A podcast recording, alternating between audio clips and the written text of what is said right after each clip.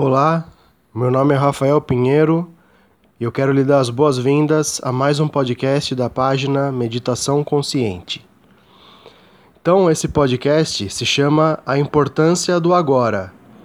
E aí, através de algumas considerações da física quântica, da espiritualidade sem religião, da filosofia, eu vou trazer alguns conceitos, algumas conceituações para a gente discutir né, essa questão de que o que a gente pode fazer seria no momento presente, né, a respeito de qualquer circunstância que tenha se passado ou pela qual a gente passará no futuro na nossa vida. Então, como primeiro ponto para começar essa abordagem, eu gostaria de tratar com você aqui sobre o que, que seria a realidade. Eu tenho um podcast recente no qual eu falei, o título dele é Interferindo na Realidade. então, houve né, uma conceituação sobre o que seria real, o nosso papel nisso tudo. Então, se você se interessar por esse tema, você pode dedicar alguns momentos para poder ouvir essa exploração, essa explanação. Mas agora eu vou passar de uma forma mais superficial nesse assunto para poder continuar essa discussão. Então, eu disse nesse podcast que o que é real não seria aquilo que os nossos olhos veem, ou que os nossos ouvidos ouvem, ou que a gente pode aferir com o nosso paladar, com o nosso tato ou com o nosso olfato. Os cinco sentidos externos, eles nos dão uma referência de algo que é totalmente transitório. Né? O que a gente vê com os nossos olhos não era assim há anos atrás e não será assim na sequência do tempo, ou então o que a gente ouve também é passageiro. Tudo que a gente sente com os sentidos exteriores são transitórios, né? Tudo que a gente vê com o sentido exterior é transitório. Então, a ideia seria a gente fazer uma ampliação, né, um aprofundamento nesses conceitos e entender que existiria uma essência que se transforma o tempo todo. Né? Eu não vou discutir mais profundamente sobre isso agora. Se você tiver curiosidade, a gente pode conversar sobre isso num próximo momento. Você pode me mandar um e-mail para a gente tratar desse assunto também. Né? A página é meditaçãoconsciente.net. Lá tem meu e-mail, tem mais alguns conteúdos se você tiver curiosidade e tudo.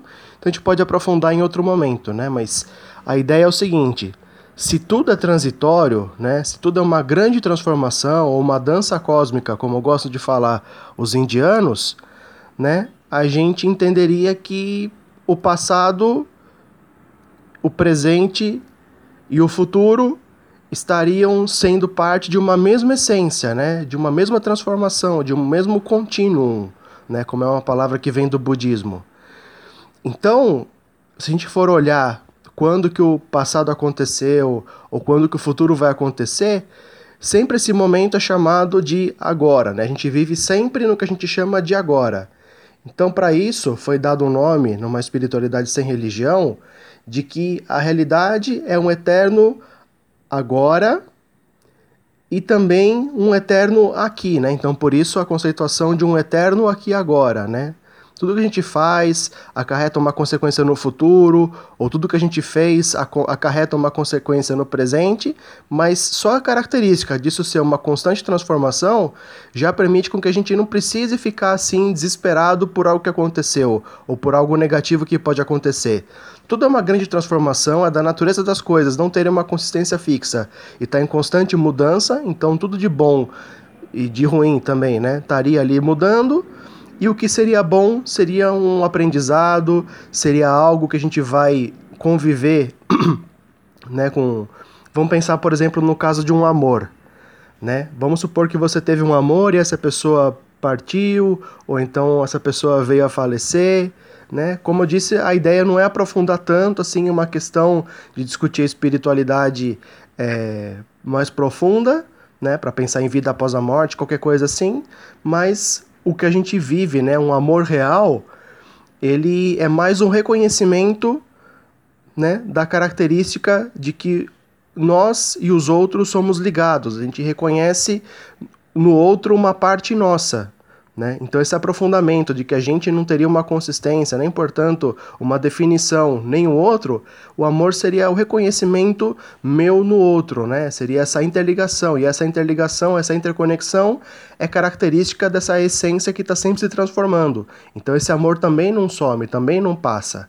Né? Isso dá, de alguma forma, um reconforto para a gente entender que né, a gente não perde experiência, amor, conhecimento, tudo fica sempre agregado, incorporado na nossa consciência, e daí, portanto, a gente não precisa se preocupar com as coisas, né? Tudo é uma grande transformação, tudo vem para o bem, como o próprio exemplo do oxigênio, né, da nossa própria respiração, do próprio ar, né? A gente solta ar, mas também recebe de volta, e esse ar está sempre aqui, as coisas tem um ditado que diz que não existe nada novo debaixo do sol, então existe uma eterna essência, né, que está sempre presente, né? E eu vou dar uma pausa por aqui para a gente não, não entrar numa outra discussão, mas a ideia é que seguindo com isso, né, a gente teria que considerar que um problema futuro requer uma atuação no momento presente, porque ficar só pensando vai levar a gente para mais preocupação, vai se gastar o tempo, vai sobrar menos tempo para poder resolver alguma coisa. Isso vai dar mais motivo para uma aflição. Então isso seria uma espiral viciosa, né, um círculo vicioso, no qual a gente fica pensando, as coisas pioram, vai dando mais motivo para pensar coisa ruim, e isso não vai ter fim, enquanto a gente não trouxer a atenção para o momento presente e resolver alguma coisa agora. Ou então, como eu disse, algo que passou vai ficar sempre com a gente, né? Uma memória, mas não uma dor, né? As coisas, nem uma dor também tem uma consistência permanente para nos incomodar o tempo todo. Então, o aprendizado, a construção de um novo eu, o segmento da vida, vai dando distância daquilo que nos incomodou no passado e a lição fica, mas a dor some, né? Então, isso é o grande, a grande sacada, né? A grande coisa bacana da gente continuar vivendo, da gente entender que nesse momento presente a gente pode ser muito feliz, né? independentemente do que tenha acontecido ou mesmo do que possa acontecer no futuro. Né? E aí eu entro com uma discussão de que a gente tem que aprender com o passado, viver o presente sem esquecer do futuro. Né? Essa é uma frase que eu fiz quando ainda era bem jovem, assim, num exercício de escola né? Mas eu gosto, gostei muito dela e guardo ela comigo no, no meu coração, né? Porque eu acho que o passado ele traz lições valiosíssimas de sabedoria e de conhecimento para a gente viver cada vez melhor. E aí a gente tem que curtir a vida, né? Tem que fazer o que tem que ser feito, tem que fazer o que for importante, mas também não, não, não sem medida, né? De modo que a gente esqueça que existem consequências, né? Para aquilo que a gente faz. Então, né, se você tiver alguma curiosidade, a gente pode conversar também mais sobre detalhes disso tudo que eu estou falando, mas é, por mais que a gente possa reconhecer aquele ditado carpe diem, né, de se aproveitar o momento presente, não seria de forma inconsequente de maneira a gente simplesmente esquecer que vai acontecer o amanhã e gastar todo o nosso dinheiro ou tomar decisões totalmente impensadas. É bom a gente refletir, a gente pensar, a gente considerar antes de uma grande decisão, né? Tudo que é bom na nossa vida, de alguma forma amadureceu, levou um certo tempo para poder ser construído, então para destruir é num piscar de olhos. Então seria muito importante a gente refletir, pensar bastante antes de agir, mas aí, observando todas as variáveis, né, todas as consequências, a gente tomaria uma decisão consciente e escolheria o que for melhor né, para a continuidade da nossa vida. Mas aí eu trago uma grande importância, né, daí o título Importância do Agora, é que se a vida acontece sempre num aqui, agora, o tempo de amar, o tempo de produzir, o tempo de fazer as coisas é agora. Né? A gente fica às vezes pensando que vai ser feliz quando conseguir alguma coisa no futuro, ou então, né, vou usar uma roupa só numa ocasião especial, ou passar um perfume. Não. A vida acontece agora. Né? Então a gente como nessa transitoriedade toda não tem uma, uma ciência exata do que, que vai acontecer em termos do que vai ser construído exatamente, a gente pode dedicar né, os nossos esforços a resolver, como eu falei antes, tomar atitudes no momento presente e, portanto, amar, trabalhar, respeitar, meditar, fazer tudo o que for necessário para que a gente não perca tempo e deixe passar uma oportunidade que pode não ter volta, né? No sentido de que, às vezes, se você deixa de dizer alguma coisa, talvez para falar de novo essa outra coisa, essa mesma coisa vai ser um pouco mais complicado. Então, né, cabe a cada um refletir sobre essas palavras e ver o que, que pode aproveitar disso tudo que está sendo colocado. Né? Então, o tempo de amar seria o momento presente. Ou de fazer qualquer coisa relativa ao amor, porque, como eu disse, as consequências são inerentes às nossas ações. Então, para se construir alguma coisa boa, tem de trabalhar com a energia do amor, do bem, da bondade, da fraternidade, da compaixão, da fé. Né? As palavras aí são é, bastante variadas, né? E aí, então, a gente está discutindo um pouco de espiritualidade também numa certa perspectiva, né? Que não seriam coisas para a gente simplesmente acreditar, mas para a gente considerar, perceber se seria por aí e aí agir com consciência. E isso permite que a gente, entendendo né, o fluxo das coisas, como a nossa respiração, ou então o próprio curso do rio que leva as águas para os oceanos, ou então a própria polinização das, da, das plantas, né? Que acontece que uma abelhinha vai lá numa flor, né? Para poder puxar o néctar. E aí gruda pólen na, na, nas perninhas dela, ela vai em outra flor, ela vai lá e poliniza outra flor.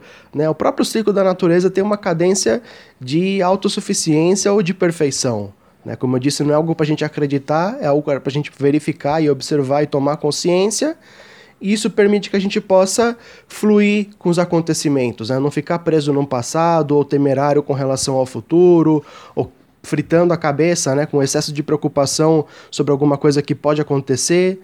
Tem um ditado chinês que eu gosto muito, que eu li mais recentemente, que ele diz assim: se o problema tem solução, não precisa ficar irritado, nem preocupado, nem nervoso. Tem solução. Então você pode se acalmar. Ou então, se o problema não tem solução, também não adianta ficar fritando na cabeça que não tem solução. Né? E aquilo que, tá, aquilo que não pode ser remediado, remediado está. Então a ideia de ficar aflito só gera desgaste, só gera talvez uma gastrite, uma úlcera, alguma coisa negativa. A ideia é que a gente possa entrar nesse encadeamento natural, nesse fluxo do universo, fluir com a correnteza e assim a gente alcançaria tudo o que a gente precisaria, né? Não algo para ser acreditado, mas você deve ter experiência na sua própria vida, de pessoas que apareceram na sua vida, ou oportunidades que surgiram naturalmente, ou você pode perceber também a interligação entre os acontecimentos que te levaram mais maduro para um acontecimento futuro. Então, fluir com a correnteza seria o grande, o grande, o grande benefício de estar em harmonia com a vida, né? Tem um livro do Osho que eu gosto muito, que ele fala, que ele chama, é, o título do livro é O Barco Vazio. Né? Ele nunca escreveu nada, mas sempre deixou mensagens muito bacanas. A gente tem que ser que nem uma lenha no rio, não acomodado, não que a gente não vai ter participação ativa na, na construção do nosso futuro, mas deixando a inteligência da vida nos apresentar as oportunidades, nos guiar um pouco também, Deus, na, na, nossa própria consciência, apontar caminhos, tudo, e assim a gente encontraria tudo que a gente precisa para poder ser feliz, pleno, saudável, próspero e tudo que a gente imagina de bom. Então, encerrando essa abordagem, eu gostaria de deixar uma máxima socrática, né, que ficou bastante famosa através do Sócrates na Grécia Antiga do conhece a ti mesmo, né? A frase mais tradicional é conhece-te a ti mesmo, mas o Leandro Carnal falou que é um pleonasmo, né? Colocar o conhece-te, né? O T depois do conhece, porque não teria como conhecer a si mesmo de outra forma. Mas aí a ideia seria a gente fazer esse mergulho na realidade, na essência das coisas, como as coisas funcionam, e aí maior, com mais entendimento sobre o funcionamento da vida, a gente pode perceber que não precisa de aflição, que excesso de pensamento não produz benefício, ou como que a gente pode garantir um futuro positivo para a gente. E esse entendimento, né, a partir do autoconhecimento, né, essa própria frase teria uma, uma segunda parte que diz: Conhece-te a ti mesmo e conhecerá o universo e os deuses. Né? Então é um caminho aí para o buscador, como essa frase foi um caminho para mim no começo da minha pesquisa mais, mais aprofundada no tema do, do autoconhecimento, né, para simplificar a história. Então, uma jornada transcorrida, uma experiência adquirida, um conhecimento que eu, que eu enxergo como valioso, estaria sendo, tudo isso estaria sendo compartilhado aqui de maneira que você possa verificar com a sua própria experiência o que, que tem de fundamento nisso que eu estou falando e aí balizar alguma coisa de acordo com algo que você esteja vivendo, né? E a gente pode trocar experiências, como eu falei, é, eu tenho uma página que também tem um e-mail lá para você poder se comunicar comigo e assim a gente pode continuar esse diálogo porque dialogar é fundamental para nossa própria saúde, né? Então agradeço muito a atenção que você está dedicando para poder ouvir esse podcast. Se você acha que esse conteúdo pode beneficiar alguém, compartilhe também com quem você acha que pode ganhar alguma coisa com essa discussão. Eu te vejo então na próxima postagem. Desejo para você uma ótima semana. Namastê.